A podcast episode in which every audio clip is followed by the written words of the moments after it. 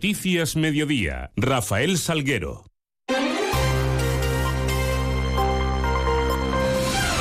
Muy buenas tardes, son las 2 menos 20 y 10 los minutos que nos restan para contarles qué es noticia Meridico Comarca en esta hora y en este miércoles 27 de diciembre, donde la primera parada la vamos a hacer para mirar hacia esos cielos que nos están acompañando en esta jornada con alerta amarilla aún activa hasta la medianoche en Las Vegas del Guadiana. Lo vamos a hacer, vamos a conocer esa previsión con la ayuda de la Agencia Estatal de Meteorología.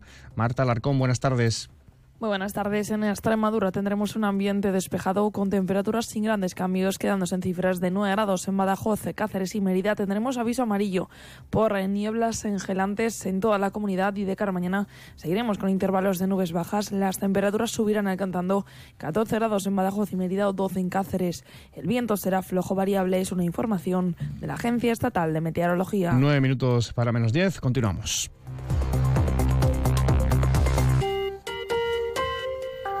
El alcalde de Mérida, Antonio Rodríguez Osuna, presentaba esta mañana el proyecto de presupuestos que se van a llevar mañana a pleno municipal, cuyo importe total asciende a algo más de 60,3 millones de euros. Es un crecimiento del 11,8% respecto al último presupuesto municipal, que es el correspondiente al ejercicio 2021, que se prorrogó en 2023 y, como ha señalado el alcalde, es el más alto de la historia de la ciudad, con un compromiso ineludible con los más vulnerables eh, en la capital extremeña. Un presupuesto que va a ascender y que llevamos mañana a pleno a 60.314.000 euros.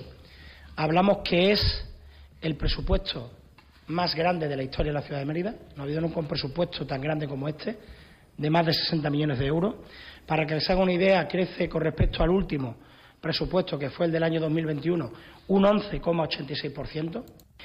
Otra cuestión eh, prioritaria que viene en el presupuesto, como saben, es las personas. Siempre lo hemos dicho, un 5% total de estos 60 millones de euros se dedica a política social, se dedica a colectivos sectores que necesitan nuestro apoyo, colectivos vulnerables o eh, colectivos que trabajan en favor de la de la mayor y mejor integración social.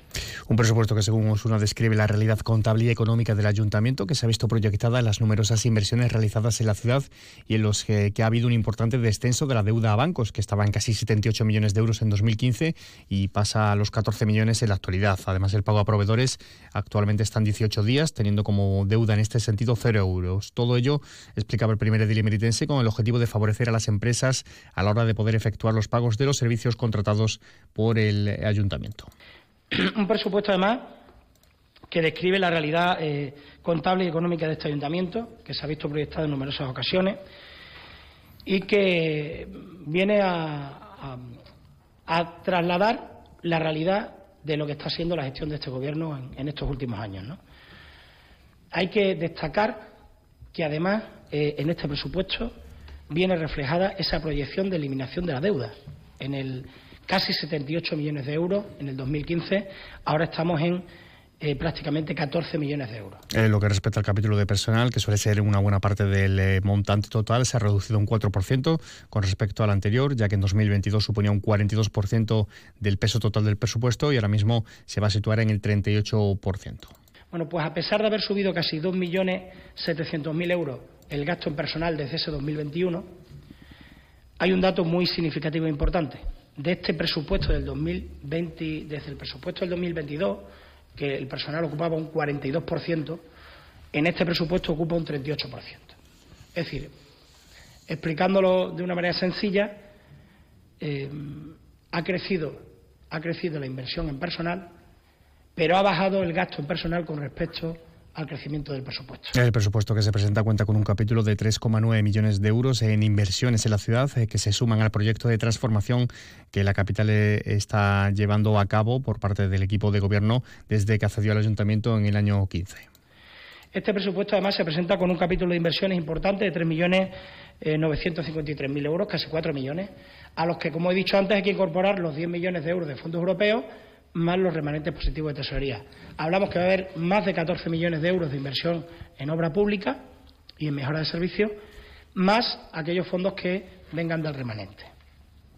Queremos seguir sumando al proyecto de transformación de ciudad que el Gobierno emprendió desde que accedí al Gobierno. También el alcalde anunciaba además eh, que tras la aprobación por parte del Gobierno de la Nación de la subvención al transporte público, todo el 2024 el Ayuntamiento de Mérida va a ser la única ciudad de, de Extremadura que tenga ese transporte público gratuito durante todo el próximo año.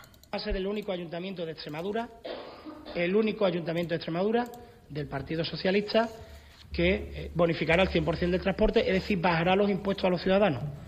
Y esto es una reflexión última que quiero hacer. O sea, a los ciudadanos se les baja los impuestos de dos maneras. Una, poniendo servicios gratuitos, ayudas a, la, a los bonos al consumo, ayuda a las empresas, ayuda a los servicios sociales, ayuda a las entidades deportivas. Así también se bajan impuestos. O diciéndole a los vecinos que te, te quito 10 euros de Libia al año para que los tengas en tu bolsillo. Porque al final quitar la ayuda de los comedores escolares gratis, la gratuidad universal de los comedores escolares, es que muchas familias paguen 2.000 euros más. Mañana a las nueve y media, pleno municipal, con ese único punto en el orden del día, el de la aprobación del presupuesto municipal de 2024, aprobación que está garantizada debido a la mayoría absoluta con la que cuenta el Grupo Municipal Socialista. Y en esta clave de presupuestos, dos apuntes en clave política. El Grupo Municipal del PP ha aplaudido que por fin dicen Osuna se queje de unos presupuestos autonómicos. En los últimos ocho años eh, aseguran que Osuna no ha puesto ni un pero ni ha realizado ninguna alegación a los presupuestos autonómicos cuando han sido infinitamente más paupérrimos para Mérida que que, eran, eh, pero eran presupuestos socialistas, denuncia el PP emeritense. Osuna dice que engañó a los emeritenses con su programa electoral al prometer proyectos que no dependían de él y que lo único que tenía era un supuesto compromiso verbal de sus jefes del PSOE autonómico, asegura el eh, portavoz del PP emeritense eh, Santi Amaro. Por su parte, por Mérida, la formación por Mérida presenta eh, diversas propuestas para el Pleno Municipal del mes de diciembre, que se celebra mañana, entre ellos eh, que se incluya el tramo Rambla hasta Basílica de Santa Eulalia, la continuidad de las obras del acerado izquierdo de la Rambla hasta su conexión con esa nueva plaza de la Basílica. También creen que es imprescindible crear una bolsa de aparcamientos público con un precio simbólico al día en el centro, derivar también dos millones de euros anuales aprobados en el Estatuto de Capitalidad para inversiones y arreglos eh, de barriadas de Mérida, también el Centro Cultural de la Zona Norte o la pasarela sobre la vía en Bodegones Salesiano que une la calle eh, de la avenida de Lusitania con la avenida Juan Pablo II y que para ello deberían destinarse 800.000 euros, entre otras medidas que se contemplan para este pleno de, de, mañana, de mañana jueves. Noticias en Onda Cero Mérida. Por otra parte, hoy en la última sesión ordinaria del Consejo de Gobierno de la Junta de Extremadura, diversas medidas con incidencia en la ciudad. El Consejo autorizaba la contratación del servicio de 48 plazas de atención residencial de rehabilitación, 38 en centro residencial y 10 en piso supervisado para personas con trastorno mental grave en Mérida, por un importe de 3 millones de euros. También se autorizaba la contratación de obras de mejora de eficiencia energética en el IES Mérida Augusta, 725.000 euros para ello. También la contratación de esas mejoras de eficiencia energética, en este caso para el edificio La Paz eh, de la Junta de Extremadura. Aquí son 1.200.000 euros la inversión. Luz verde, además, a la contratación de la obra de rehabilitación energética de 140 viviendas de promoción pública de la Junta, localizados en la Avenida de Portugal y en la Avenida Luis Álvarez Lencero, mediante una obra que tendrá un presupuesto de 3.360.000 euros y una duración de 12 meses.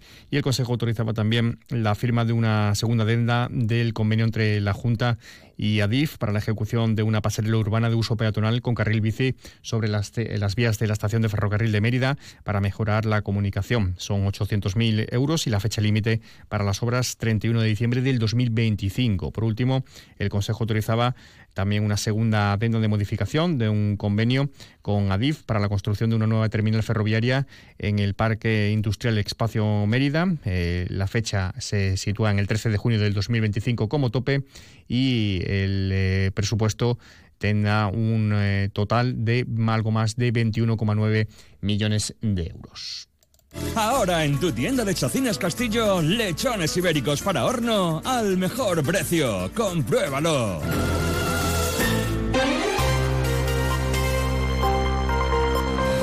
Y por último, recordarles que hasta las 2 de la tarde de hoy miércoles se tienen abierta la inscripción para la decimoquinta edición de la carrera San Silvestre de Mérida, que se disputará este próximo sábado a partir de las 6 de la tarde con salida y llegada en Félix Valverderillo.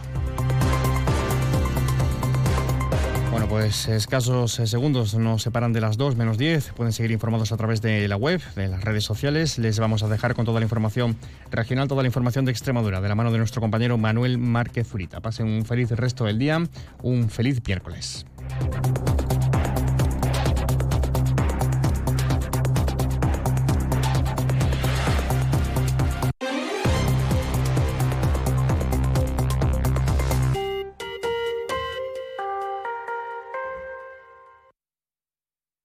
Noticias en